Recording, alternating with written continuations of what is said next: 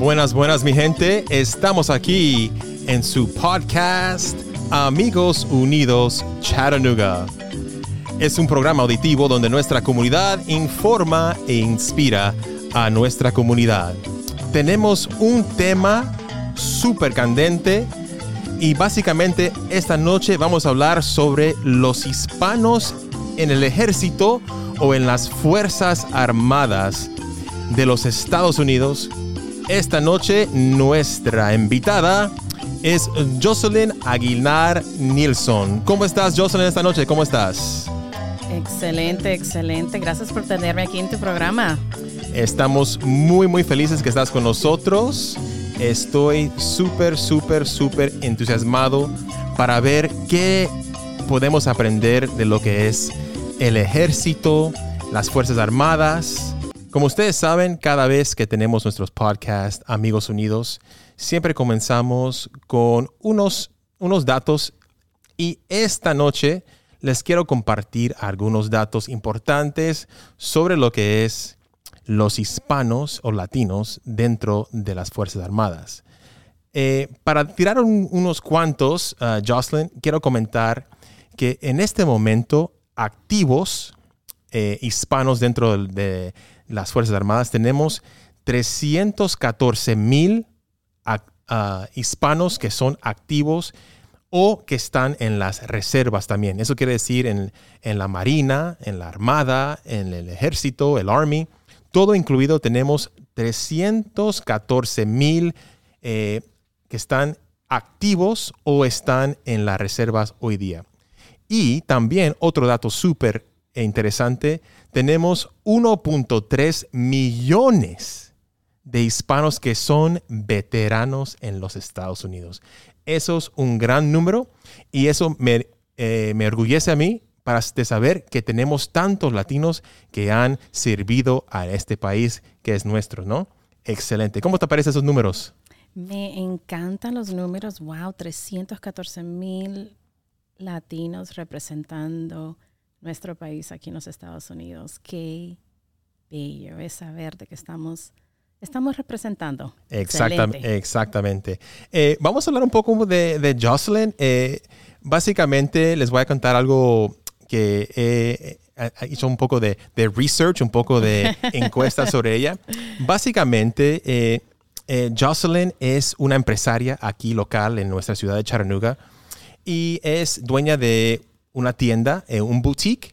Se llama North Star, que se traduce a Estrella del Norte Boutique y tiene diferentes tipos de ropa y, le voy a dejar que ella explique, esa es su eh, expertise, eh, ella, es, sabe lo que va a hablar, ella va a hablar luego de eso, pero está aquí eh, en Chattanooga y casualmente hemos hablado en un grupo de, personas aquí de Chattanooga y mencionó que ella estaba en el Army o no, en el Navy, en la Armada de Estados Unidos. Y quiero, eh, y, comenzamos a hablar y comenzamos a charlar sobre esta experiencia y dije, ¿sabes qué, Jocelyn? Tenemos que informar a nuestra comunidad sobre el ejército y cómo fue la historia de cómo ella llegó ahí. Jocelyn, cuéntanos un poquito de ti, de dónde eres. Eh, por cierto, es catracha, right? So vamos a, vamos a, eh, háblanos un poco de ti y vamos a entrar directamente en tu experiencia como inmigrante a este país. Cuéntanos un poco de ti, Jocelyn. Claro que sí, José. Pues fíjate que, eh, sí, como tú dijiste, soy catracha 100%, nacida en la capital de Tegucigalpa. Así que todos los que escuchan de Tegus, hola. Eh, y mi madre era una madre soltera y cuando yo tenía los ocho años de edad, ella decidió emigrar aquí a este país. Como todos los inmigrantes, ¿no? De que quieren eh, proveerle una mejor vida a sus hijos. Entonces, cuando yo tenía ocho años, nos eh, venimos a los Estados Unidos y crecí en el estado de Nueva York. Y eh, tenía ocho años y medio cuando vine. ¿En ¿no? la ciudad, like New York City o en, la- en la afuera de la, de la ciudad? Un poquito afuera, en Long Island, eh, no tan largo de Queens, eh, porque siempre íbamos a, a comer esos tacos mexicanos deliciosos a Queens los fines de semana. Muchos latinos ahí, ¿no? Queens, colombianos también, muchísimos. Muchísimos. Sí, eso es lo bonito de Nueva York, que tú como inmigrante, tú encuentras eh, personas de todos los países latinos y la comida también. Jocelyn, explícame un poquito de que te acuerdas. Ocho años, niña, recién llegada de, de Honduras, llegas a Nueva York.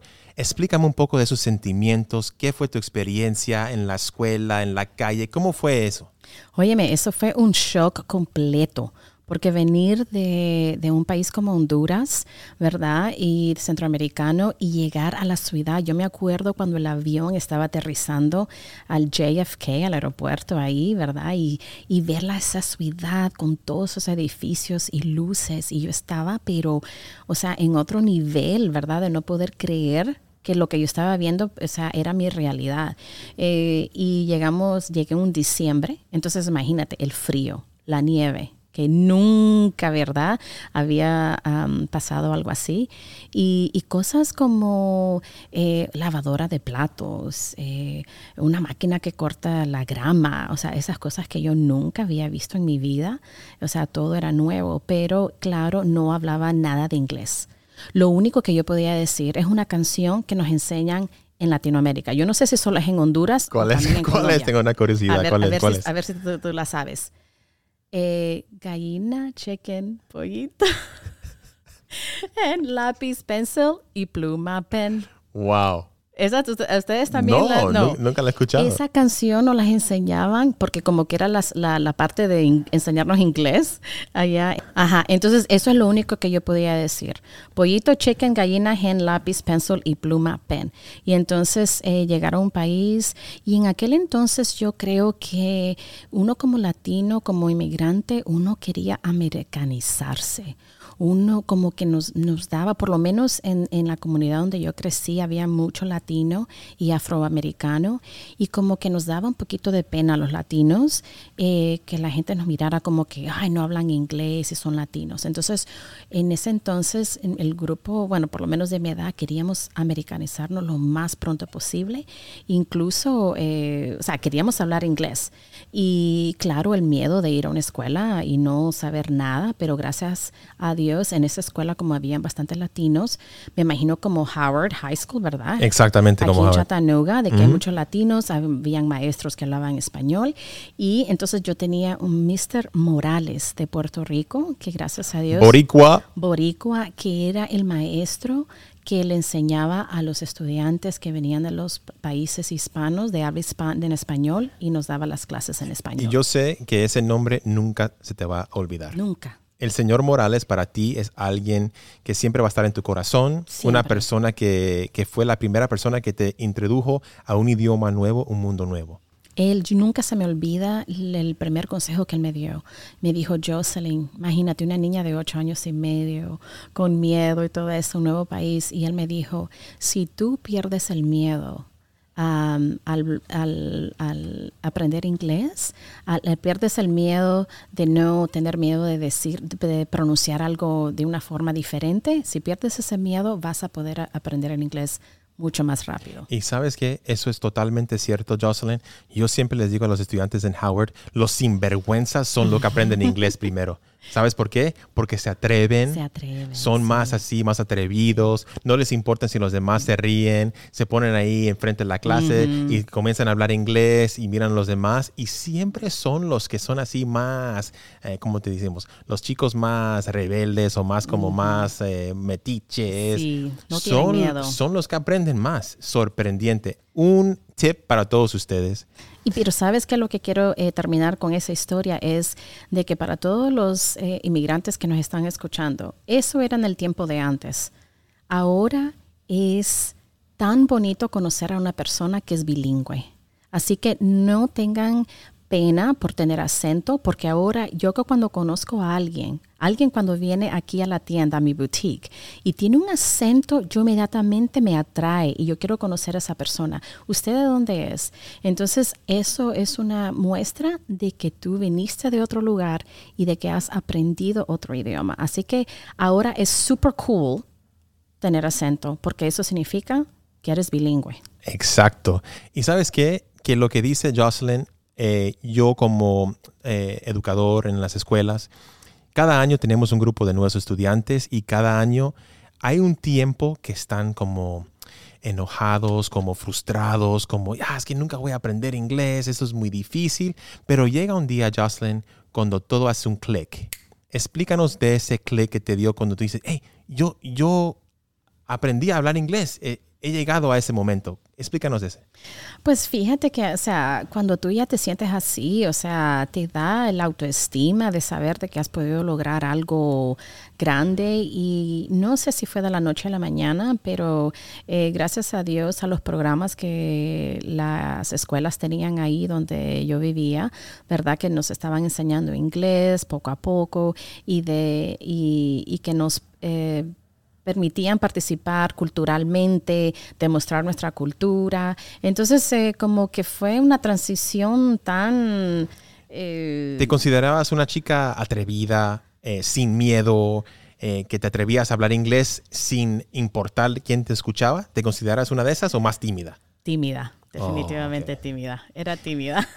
pero, pero tú me hablaste anteriormente que llega, llegó un tiempo en tu vida que esa timidez, o esa ya creciste un poco y te comenzaste a comportar de una manera no tan angelita. Ay, sí, desafortunadamente. Fíjate, cuando eh, era adolescente tenía 13 años de edad, ¿verdad? Bueno, como acuérdense, llegué a los 8 a los Estados Unidos y a los 13 mi mamá tomó la decisión tan difícil, y ahora que yo soy madre de familia, me imagino que difícil tuvo que haber sido, de mandarme de regreso para Honduras porque la verdad él me estaba portando mal. No tenía de otra. No tenía de otra. Y te, y te vas otra vez para Honduras para comportarte. Vas a, hacer, vas a ir a vivir con tu, ¿era tu tía? Con, sí, con mi tía porque no estaba, eh, no tenía buenas amistades. Y entonces eh, mi mamá dijo, no, si te dejo aquí eh, vas, a vas a perder tu vida y todo lo demás. Entonces mejor te mando a Honduras. Así que me envió a Honduras a vivir con mi tía, con su hermana y estuve ahí dos años. Wow. ¿Otro shock? Otro shock. Cuéntanos un poco de ese shock. ¿Cómo fue regresar? Otro shock porque ya, imagínate, eh, creciendo en Nueva York con todas las comodidades, ¿verdad? De Nueva York. Y ahora no me regresé a la capital, sino que mi tía vivía en el campo, en una montaña, largo, largo de la capital. Y entonces yo nunca había vivido en la montaña, nunca había vivido en un pueblo. Y en ese momento comenzaste a pensar, man, qué cosas tan... Eh, eh, ¿Qué, hice? Ya, qué cosas que hice, qué pasó, metí la pata horrible. Dos años pasan y de regreso a Estados Unidos. Sí, pero definitivamente eh, fue una buena decisión porque hay cosas que uno no aprende a valorar hasta que las pierdes. Y entonces estar, claro, mi tía, bella, linda, preciosa, la adoro, con toda mi alma, mm, eh, excelente, pero nunca es igual al como estar con tus padres. Exacto. ¿Verdad? Y máxime como un adolescente. Mami, necesito un pantalón. Mami, necesito que un chicle, lo que sea. Pero ya cuando tú vives con otra persona no es lo mismo. Entonces, definitivamente esos dos años eh, me sirvieron para valorar lo que mi madre, todo lo que ella me daba, para valorar de que de veras tenía que cuidarme de qué amistades me, ¿verdad? Yo andaba. ¿Con quién te juntabas? ¿Con quién era la, la, onda? sí. Entonces cuando regresé, eh, bueno, fue un, cambio total y, y, estoy muy agradecida por la experiencia. Y es, al regresar, ya tenías en mente, voy a vivir, voy a estudiar, me voy a comportar y vas al high school y llega al último, día, el último año de high school tu 12 grado y me voy a graduar. Y tú pensando en el futuro, ¿qué fue tu meta? ¿Cuál fue tu enfoque al llegar a, tu último año de high school? Pues fíjate que yo la verdad que nunca me, no me considero que fui una excelente estudiante. Eh, no era la peor, no era la, la, más pésima, pero yo hacía lo mínimo, nada más, por pasar. Con tal de que, ¿verdad? Más o menos unas Bs, unas cuantas C, pero yo no me, nunca me esmeraba bastante en, en, mis calificaciones en los estudios de la escuela, también porque tenía muchas responsabilidades en la casa. Yo eh, soy la hermana mayor, entonces yo cuidaba bastante de mis hermanitos mientras mi mamá iba a trabajar. Entonces, eh, que, fue que estoy agradecida por esa oportunidad porque me, enseñó responsabilidad y de que tenemos que aportar a nuestra familia. Entonces, todos los veranos, después de la escuela, del colegio, yo en la mañana pasaba dejando a mis hermanitos a la babysitter a la que las cuidaba y al terminar high school yo los tenía que ir a traer y todo el verano yo los cuidaba. Si yo iba a cualquier lugar, yo andaba con mi hermanito, mi baby hermanito y hermanita. Entonces, por las circunstancias de la vida, realmente, por ejemplo, decir ir a una universidad, estudiar, pasar el tiempo en la biblioteca, no era una realidad para ti. No. Tú tenías que, que decir, ¿sabes qué? Tengo que buscar otra alternativa. Correcto. ¿Y cuándo fue el día que dijiste, yo podría entrar a la Armada, las Fuerzas Armadas o al Ejército? ¿Cuándo llegó ese día? Fue un año después de haberme graduado de high school. Yo estaba yendo al Community College eh, en la noche y yo trabajaba de lunes a viernes durante el día. Y un año después, literalmente yo me estaba listando para dormirme esa noche. Siempre durante mi adolescencia yo estaba bien agradecida de que, y consciente de que este país nos dio una mejor oportunidad a mi mamá y, a mí. Y siempre tuve ese mm, deseo de poder aportar a este país, pero no sabía cómo. Como una chica adolescente, o sea, no sabes, no sabes cómo, qué hacer. Y entonces una vez me estaba acostando y de la nada no sé cómo se me vino a la mente, bueno, pero si yo me meto a las Fuerzas Armadas, es una forma de dar, de, dar mi tiempo al país que tanto nos ha dado mi mamá y a, mí. Y entonces eh, me acordé de que había una oficina de reclutador ahí cerca de mi casa y al día siguiente fui. Y tres meses después ya estaba en la naval. Rápido. Eso fue una transición súper rápida. Antes de entrar a lo que es los detalles del ejército, queremos darle un saludo a nuestro patrocinador de hoy. Le queremos dar un gran saludo a nuestro patrocinador de hoy, que es North Star Boutique. Estrella del Norte está en la 313 Manufacturers Road en Chattanooga, Tennessee. 37405. Número de teléfono es 423-888-6557. Si usted tiene alguna conexión con ropas y tejidos cortes de Guatemala o Centroamérica, estamos averiguando una manera de poner su ropa y sus vestimentas y sus tejidos aquí en el North Star Boutique. Por favor, comuníquese con Jocelyn Nielsen en el North Star Boutique, Estrella del Norte, que está en la misma plaza donde está Whole Foods Grocery Store, aquí en el norte de Chattanooga. Muchas gracias a North Star Boutique Gracias por su sintonía a todos ustedes. Entonces, Jocelyn, llegamos al tiempo de que llegas al Navy. Llegas al Navy. Primero que todo, ¿cuáles fueron algunos requisitos para que tú entraras al Navy antes de todo? Sí, claro que sí. Eh, bueno, eh, para entrar a las Fuerzas Armadas de los Estados Unidos tienes que tener entre la edad de 17 y 35 años. Eh, no, eso puede cambiar a cualquier momento, así que, ¿verdad? Todo depende de cuándo lo hagan. tienes que pasar un examen físico, simplemente de que estés en buena salud, de que no tengas ningún algo súper grave, ¿verdad? Eh, tienes que pasar un examen, eh, digamos, como de sangre, de, que estés libre de cualquier tipo de drogas. Y puedes ser ciudadano o puedes ser residente con tu tarjeta de Green Card que en ese entonces yo no era ciudadana todavía, yo era residente permanente nada más. Así que mucha gente no sabe eso, pero sí, usted puede entrar a las Fuerzas Armadas de los Estados Unidos con su green card. Eh, tienes que tener tu diploma de high school, Así que importante para los padres y los chicos que están escuchando. Yo sé que a veces, ¿verdad? Los chicos están cerca de graduarse y tal vez piensan, no, no lo necesito, voy a trabajar pero les prometo que eso, tener ese diploma de high school es algo que les puede servir, porque qué triste de que no puedan hacer algo en un futuro simplemente por no haber terminado, ¿verdad? Eh, y te toman un examen básico de, de matemáticas, de ciencias, que le llaman ASRAB examen, y eso es simplemente para ver el conocimiento que tú tienes en las materias básicas, y dependiendo eh, de qué, eh, calificación tú saques en ese examen, eso te califica a los diferentes eh, trabajos en, la militar. ¿ok?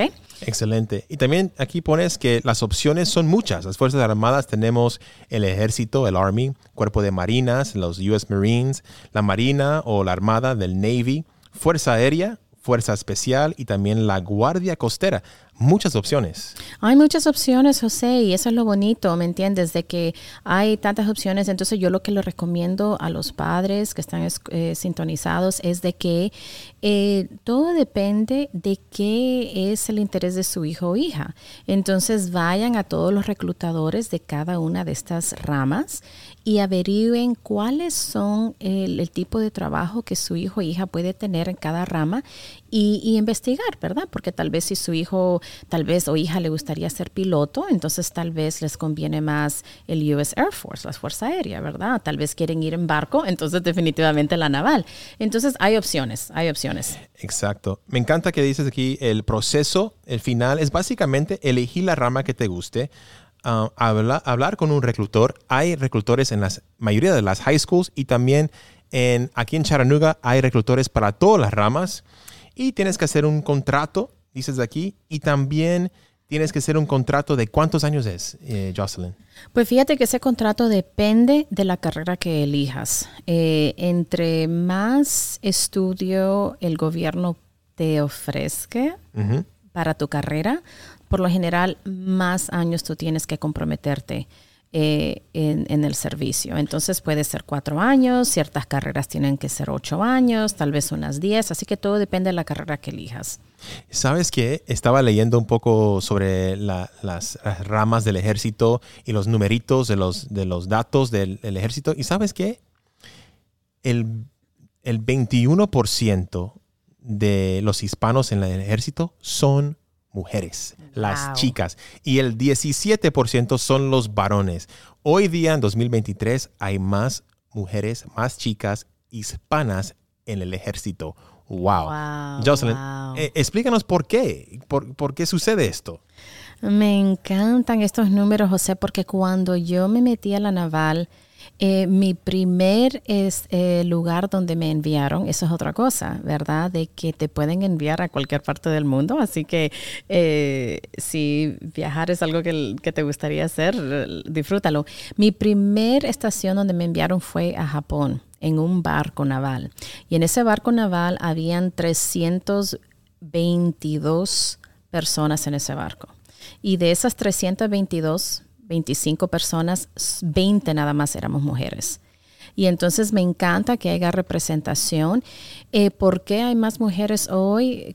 Me imagino, ¿verdad?, de que puede ser de que ahora las mujeres latinas están conscientes de que somos capaces, somos capaces de entrar al ejército y de hacer carreras en el ejército y de poder llegar muy alto. Incluso eh, es cierto, Jocelyn, porque en la escuela de Howard, donde, trabajo yo, tenemos el ROTC de la Armada y en los últimos 6, 7 años que yo estoy ahí, las chicas se están inscribiendo a lo que es el ejército, el Army, la Armada. Y sabes qué? Hicieron un torneo de francotiradores del condado de Hamilton County. Y la chica que ganó es de Guatemala, ganó número uno de francotiradores con pistola al, arco, ganó los más puntos.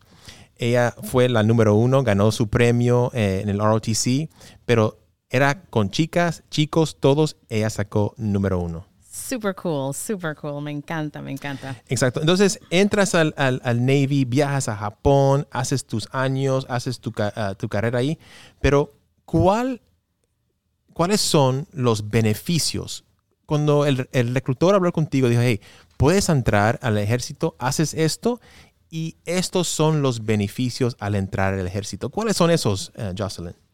Bueno, hay muchos beneficios, pero de los que eh, creo que son bien importantes de mencionar es, eh, una es la oportunidad de que el ejército te pague la universidad. Excelente, totalmente gratis. Totalmente gratis. Entonces yo cuando entré a la naval tenía un año de universidad y entonces ellos con el dinero que ellos me dieron yo terminé mi carrera, ¿verdad?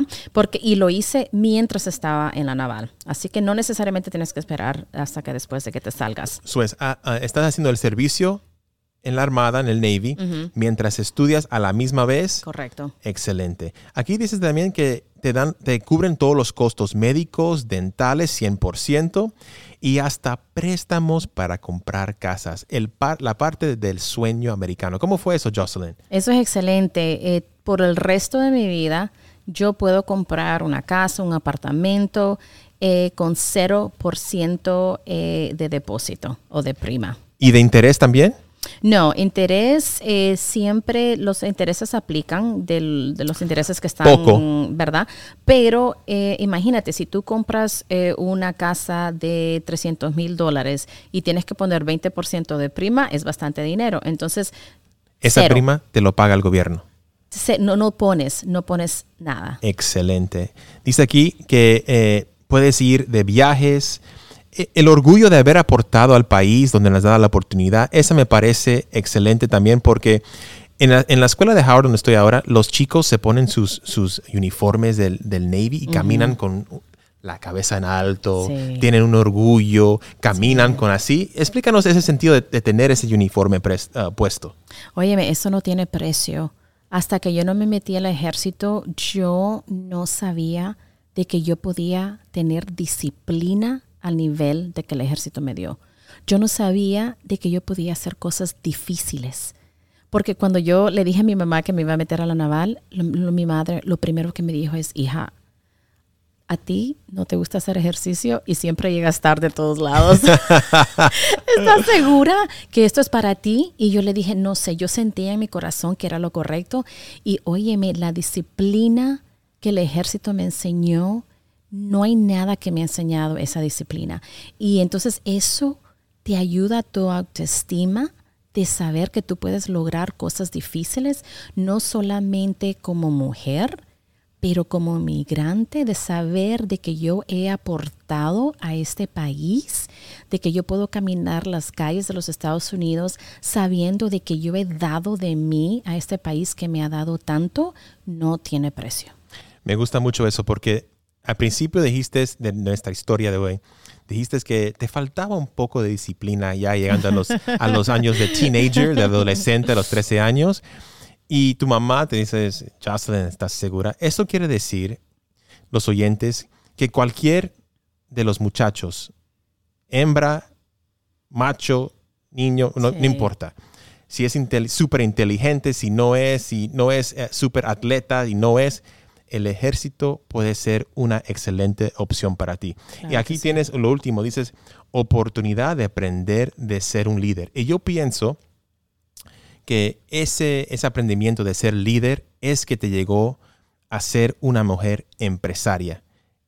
¿Cómo es que las Fuerzas Armadas te ayudó a ti como mujer en este país? Pues fíjate, sin querer queriendo, ¿verdad? Tú eh, aprendes cosas que te van a servir para toda una vida. Y cuando tú estás en el ejército, tarde o temprano va a llegar la oportunidad de que seas líder, ¿verdad? En lo que vas subiendo rango, vas a tener personas debajo de ti de que te van a ver, ¿verdad? Que te van a necesitar como ser líder. Y esa oportunidad eh, te ayuda tanto, es eh, ser un líder eh, con humildad. Cuando uno está en el ejército, y yo me acuerdo cuando pasó el 11 de septiembre, lo de los Twin Towers. Yo estaba en Japón. 9-11. 9-11. Un día trágico para Estados Unidos. Un día trágico. Entonces, cuando suceden esos acontecimientos, cuando tú estás en el ejército, eh, te da, no sé, una forma de pensar, de, de que eh, todo tiene un valor súper más grande y entonces eso te convierte en mejor líder, porque ser líder no es solamente de hacer las cosas como yo quiera, ¿verdad? Entonces tú comienzas desde abajo cuando estás en el ejército. Tú eres la persona, eh, cuando tú llegas a un barco, a un lugar, tú eres la persona más baja, ¿verdad? Y vas subiendo, vas subiendo, vas subiendo. Entonces, eh, aprendes esas cosas de liderazgo que cuando yo tengo aquí, ahora que yo tengo aquí este negocio, este emprendimiento, yo tengo personas que trabajan aquí. Entonces eso me ha, me ha ayudado de vida de cómo, cómo ser líder, cómo mostrarles a las personas que trabajan aquí en la boutique. Cómo ser la jefa. Cómo ser la jefa. Eso sí es cierto. Aquí dices que es importante, eh, aquí dices, importante de haberles de tener límites apropiados con todas las personas y de mantener mucha comunicación. Una de las cosas que muchas de las, eh, especialmente inmigrantes, eh, cuando llegan a este país, es el temor.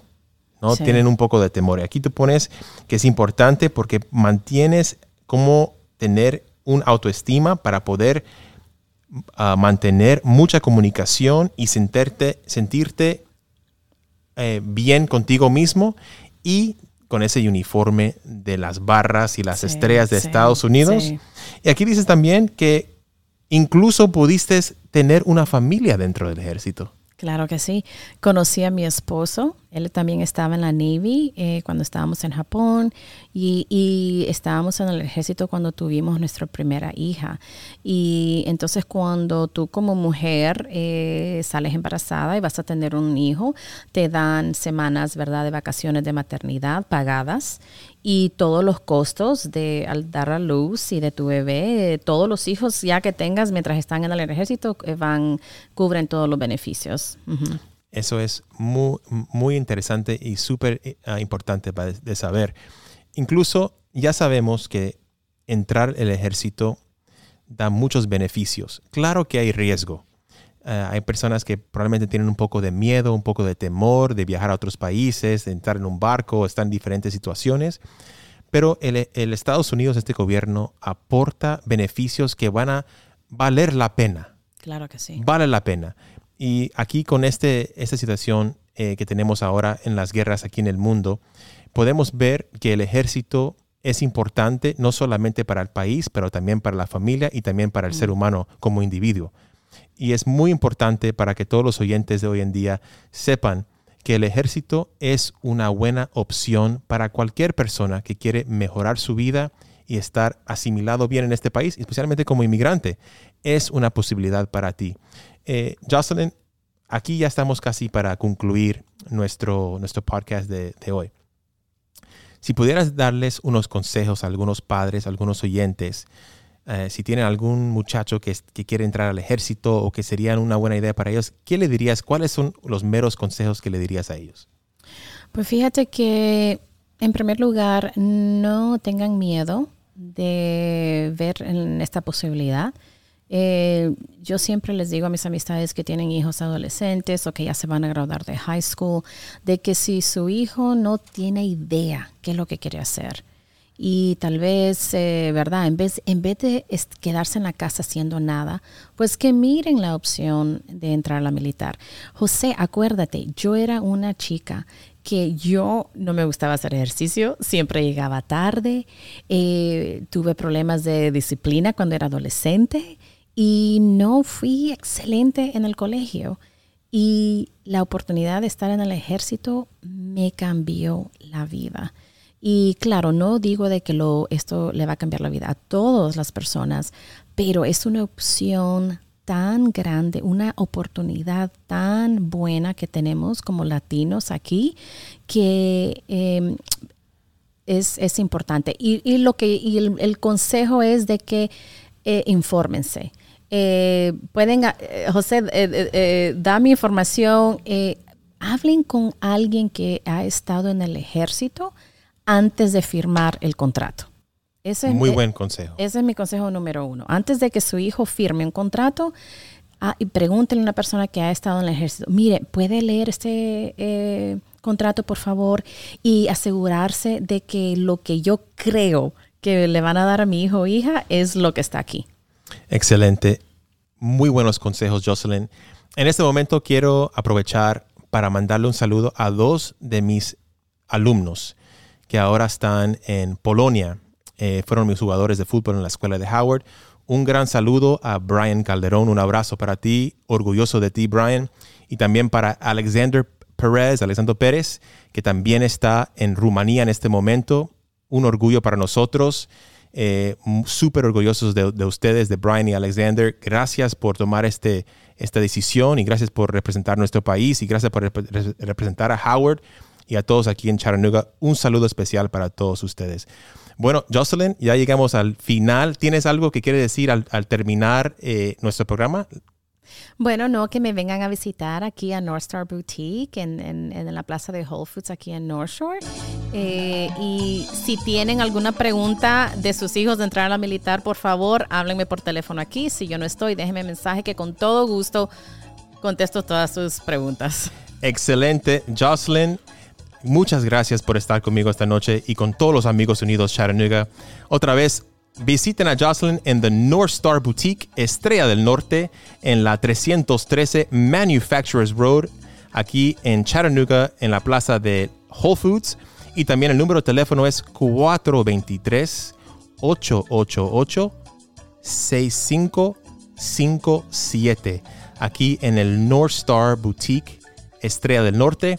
Y para todas las mujeres que les gustan eh, los tejidos, eh, los cortes de Guatemala, por favor traigan algunas aquí al boutique con Jocelyn. Si tienen algunas camisas tradicionales tan bonitas, los cortes, las faldas, las fajas que tienen, por favor pasen por aquí, enséñales un poco. Ah, puedes conocer a una nueva amiga aquí en Chattanooga y pueden hablar de ropa. Excelente, me encanta. Excelente. Y como siempre, gracias por escuchar Amigos Unidos. Y como siempre, gracias por su sintonía y para todos, unidos, todo es posible. Muchas gracias por su sintonía. Hasta pronto. Proud member of the Podnuga Network.